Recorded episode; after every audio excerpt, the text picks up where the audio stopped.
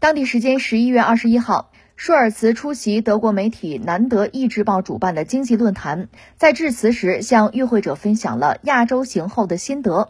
舒尔茨表示，世界正在日益多极化，并发生根本性的结构重组。欧洲和北美国家能享受世界上最好经济、稳定的增长、低通胀和高就业率的美好时光已经一去不复返了。舒尔茨在讲话中提及了俄乌冲突和欧洲国家对俄能源依赖，重申了他对多样化的承诺，表示这种错误不会再次发生在我们身上。同时，舒尔茨表示，德国经济必须不惧怕与多极世界相关的变化，而是做出相应的反应。他说。德国企业通常对全球经济动荡做出更快的反应，并利用多元化和转型的机会。舒尔茨这个表述啊，这个判断很戏剧性，也很耐人寻味哈。我觉得可以把它拆解出两个话题，一个话题就说到舒尔茨本人啊，另外就是他这个判断，就是欧美的好日子到头了，到头了。我们分别说吧。舒尔茨啊，这段时间应该说是比较活跃。一个是跑到中国来了一趟，你说来就来吧，还比较局促。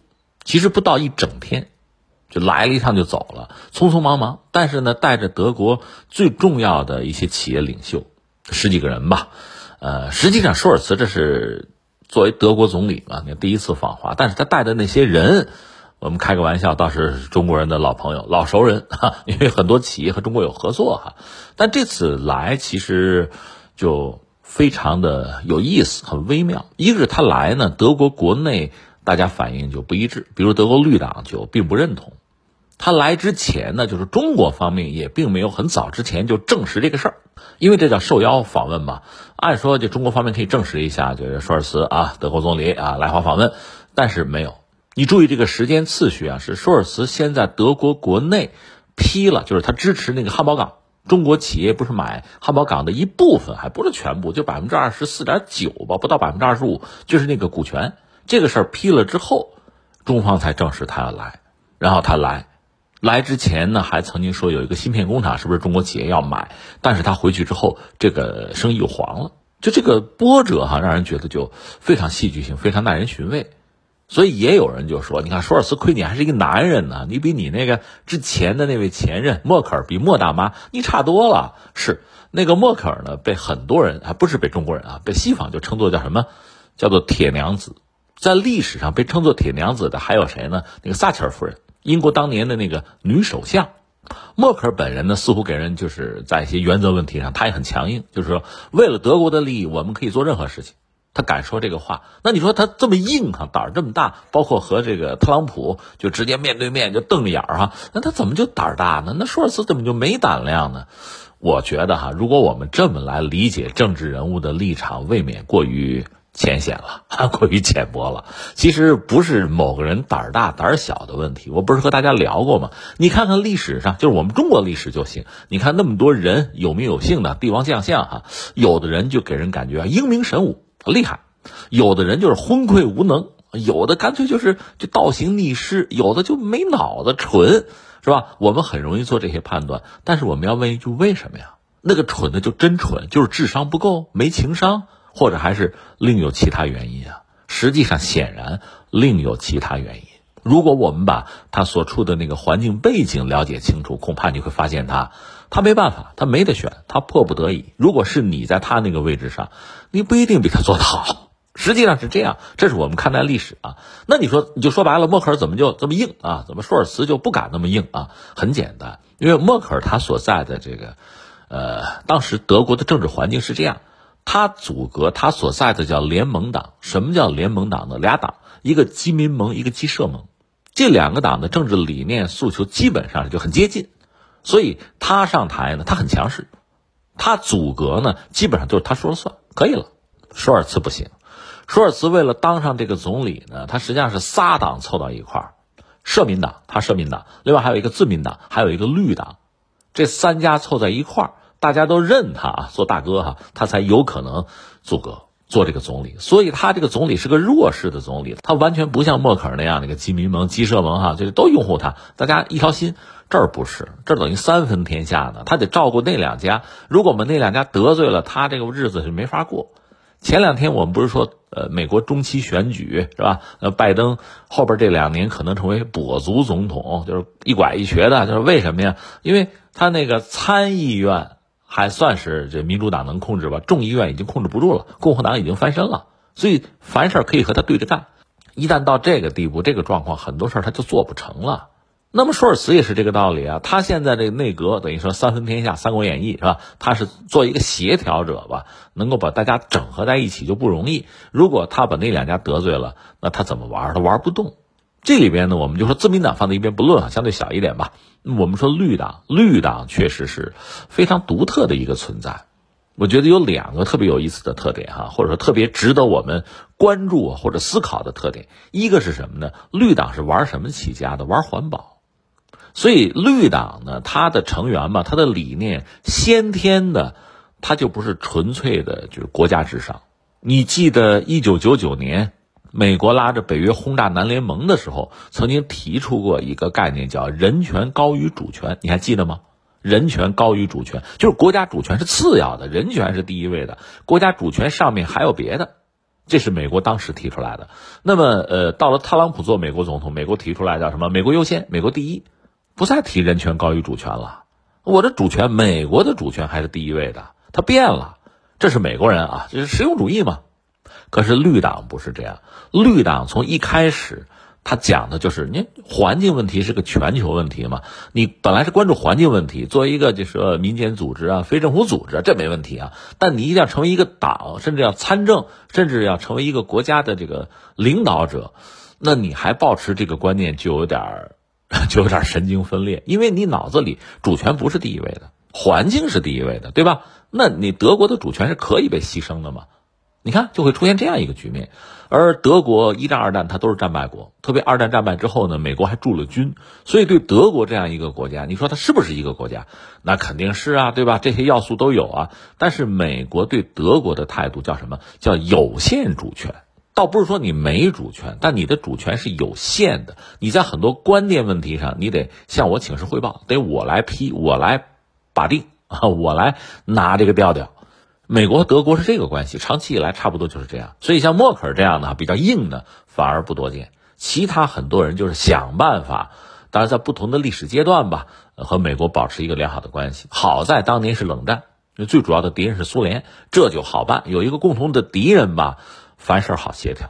现在苏联没了，那美国想把俄罗斯塑造成一个敌人，德国就很难受。德国主要靠俄罗斯的油气嘛，你看这怎么办？所以这个位置就很难拿。说回到绿党，一个，其实在他的这个根本的理念和宗旨里边，国家主权就不那么重要，国家利益就不那么重要，对吧？有比这个更重要的啊，全球的环境问题吗？所以你看，这样的一个一个组织也好啊，倡导关注全球环境问题，解决这个环境问题挺好，这样的组织挺好。但是按说你你别成为一个政党去去管理一个国家，否则你这国家怎么办，对吧？你牺牲自己好了，对吧？这这是一个，啊还有一个就是美国影响，美国和英国这算是铁杆吧，就是海洋秩序的维护者嘛。他们很早就关注到绿党的这个特点，绿党在德国有，在欧洲很多国家都有的啊，都有。欧洲啊，绿党在很多国家都有影响力。那美国和英国很早就很敏感的意识到这个政党的特殊性，它和别的政党是不一样的。你就说美国，美国共和党、民主党，你别管谁上台，肯定要维护美国利益。只不过我们对美国利益的定义啊，什么理解不一样，对吧？但是都是维护美国利益的。绿党可不一定。哎，这个好，哎，这个可资一用。所以，呃，就是美国、英国对。包括德国绿党嘛，就做了大量的工作。最基本两条，一条是什么呢？就是把大量的德国绿党的少壮派，把他们就是引到英美来留学，吧，经商。我培养你，我培植你，我支持你，然后你们将来可以回到德国去从政，对吧？这是一个。再有一个呢，你看，呃，德国最著名的像那个《图片报》什么的这些报纸，实际上它都是。都是资本的利益嘛？谁控股？美国人控股。美国人控股这个报纸，肯定会说绿党的好话，而不是坏话，对吧？绿党的理念啊，有限国家的主权是吧？环境问题更重要，就是所有这些东西就可以被广而告之。舆论的力量啊，媒体啊，很重要的。所以你看，他们一直在做这个工作，做这么多年了。你还记得前不久我和你讲，就是欧洲现在存在一个什么问题呢？就是大量的年轻的政治人物啊。叫政治家是不合适，只能叫政治人物啊。就是这些年轻的政治人物和欧洲的那些老牌的政治家哈，嗯，不一样。那些老牌的政治家，我们可以反感，可以唾弃啊。你比如巴列尊什么的，但是他们毕竟有他们的历练、经验，有他们的就是基于传统国际政治斗争的有那套。你说伎俩也好啊，呃，招数方略也好吧，他有那些东西。你看丘吉尔老奸巨猾，对吧？丘吉尔说到底是在维护英国的利益，而英国又是摇摇欲坠的一个老帝国，支撑起来很难的，有点像李鸿章是吧？那是丘吉尔，满脑子是大英帝国我怎么办，而不是您美国怎么办，我怎么跟着美国跑？不是的。但是今天年轻一代的欧洲的这个政治人物哈，前两天我们讲瑞典那个马林。啊，那个总理啊，就就这些年轻人，就像绿党一样，一个在战后这些和平的年代吧，真的就被灌输，你比如国家主权是有限的，有什么人类就普世价值啊，就这套东西，脑子里是这个东西。另外就是说到底是美国给定义的嘛，受到美国的影响，教育啊、培训，甚至资助和支持，那你替谁说话，啊？其实也不一定是他们。自己就想投桃报李，不是的，而是他们在意识形态、在认知上就完全认同这个东西。一旦遇到这个事儿，他就这么想了，那欧洲就不称其为欧洲喽。所以在这么一个状况下，你说舒尔茨怎么办？确实很难，可以理解和体谅他，很不容易。他能访华就已经是尽了很大的力了，而且是赌上自己的政治命运和前途。这是我们说清楚这个人啊，那这个人这不是最近到亚洲转了一圈？他特别讲，你看我去了一下越南，我去了一下这个新加坡，这两个国家呢，还不用提中国，就是越南、新加坡这两个国家就截然不同，对吧？政治制度什么的截然不同，历史也不一样，呃，但是给我们共同的冲击就是给给我一种感觉，就是欧美的好日子到头了，就这种感觉。那我个人以为呢，舒尔茨这个人这还是实事求是的，说实话的。第二呢，他是。在他的力量哈能支撑的范围内，他还算是一个能够敢力排众议、有点魄力哈，愿意为德国做点事情的人，是这样一个人。另外，他确实是一个全球化的坚定的支持者。就这点来讲呢，和中国、和新加坡、和越南，其实大家的想法是比较一致的，就是还是要坚持全球化。呃，这个根深蒂固，这也没法改变。你只能说他在某个时候他的政策、他的策略可能有调整，但是根本上不会有改变的。这是他啊，呃，发出这个感慨呢。其实我觉得他不过说了一个事实，就是你欧美曾经是发达国家啊，在发达的这个席位上坐的很久，太舒服了。那今天一看这个世界变化很大呀，中国人叫百年未有之大变局。其实舒尔茨估计也认识到了，他不这么讲，但这个意思就是这个意思。这是一个大的变局，一个大的变化、变轨甚至颠覆的时代已经来临了。在这个时候，怎么样？您作为国家的领导者，把定自己的航向，让自己国家这条船啊能够安稳的，就是平安的哈度过惊涛骇浪。这是你的责任，你能不能做到吧？就问你这个，对吧？呃，这是一个话题啊，我们聊了。还有一个就是，就是说，他说这个欧美好日子到头了，其实奇怪吗？如果我们看一下历史，就是说这中国几千年的文明史哈，有人讲五千年甚至更远，我们不说，我们就说最近这两三千年，你看一看，就是全球的历史，你会发现什么呢？亚洲其实是以中国为核心，它是相对比较富庶的，对吧？欧洲不是。欧洲在黑暗的中世纪之前，恐怕一直是很很贫瘠的吧？我们这么说吧。当然，你一定要追当年什么古希腊、古罗马那个不说了啊。就我们不说，最近你看一看，在中世纪之后，欧洲才逐渐的崛起，就是有一个文艺复兴啊。文艺复兴本身也被认为其实也很丑陋的。在那之后，有大航海。就是一四九二年，哥伦布发现新大陆，这就说到美洲哈，美洲它就更落后了，对吧？美洲有自己的文明，但是，呃，在曾经的全球文明版图上，它其实是很边缘的。欧亚大陆这一块是就人类活动比较早，呃，比较频繁，而且呢，成果比较多的地方，是舞台的中央，是吧？聚光灯一直是照着。那么这是欧亚大陆哈，如果欧亚大陆比起来，其实亚洲比欧洲。文明要早，要更富庶。实际上，从历史上看就是这个样子。你比如马可波罗，我们不是说马可波罗就算他编造的这个游记啊，那是就算假的吧，但是他毕竟是把当时欧洲人，就是热那亚、威尼斯啊，就那些商人到到中国的元朝吧，整个这个旅行啊、冒险啊、贸易，把这个经历他整合在一起了，这是他干的事情啊。那当时你想。欧洲人的心目中，亚洲，哎呦和中国，哎呀，这黄金啊，白银、富庶啊，就他是这样的一个传言，对吧？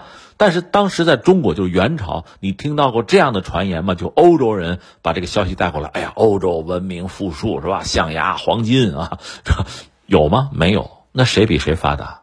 其实就这么回事儿哈。当然，我们说，呃，到了一四九二年，哥伦布发现了新大陆，然后美洲，美洲整个和。和世界等于连通在一起吧，和亚欧大陆算是连通在一起了。那么美洲被掠夺，也是很悲惨的历史啊。从人口啊，什么黄金啊，被掠夺、被屠杀，就这样。所以实际上就是西方文明，就是欧洲，后来加上美国吧，就是它整个在全球就做到这个金字塔的顶尖哈，成为真正的发达国家，享受。呃，底下的底层的发展中国家、落后国家提供的一个是能源啊、资源，再就是市场啊，就是这样的好日子，其实本身就没多久。你想它有多久啊？就说从一五零零年算啊，这是近现代史开端到现在五百年呗，那和那几千年比，你怎么比啊？所以历史这个东西像什么呢？它真的是就像你想没有？它就像像像茶。一杯水啊，你扔点茶叶进去，是吧？你你泡泡一会儿呢，你看这个茶叶哈，有的就沉底儿了，有的是浮在这个水的这个表面哈，有的在中间那么悬浮着，是不？你就晃，你晃这杯茶，你晃了之后，这不就乱七八糟了吗？你放在那静止一会儿，它最后又出现这个样态。那你可以把这个地理大发现呀、工业革命看作是这个剧烈的晃动，这个晃动之后，一切回到原来的常态，谁是什么样子，还是要现出原形的。就是这样嘛，或者说，当年工业革命的那个动能消失殆尽之后，那么西方国家，那请问你下边你要再雄居在这个金字塔顶端，你靠什么？你的动能在哪里？你还抢吗？啊，已经全球化了，就是没得再新发现了。你再抢，你的力量也不够了，不能靠这个了。那怎么来寻求这种稳定啊发展？这是人类共同的课题，需要共同就携手来解决。还是要靠全球化，靠大家协商着办，相互尊重，互利共赢。你看，又是这套壳，又说回来了，其实就是这个东西，谁认识的早一点，谁就获得的利益多一点。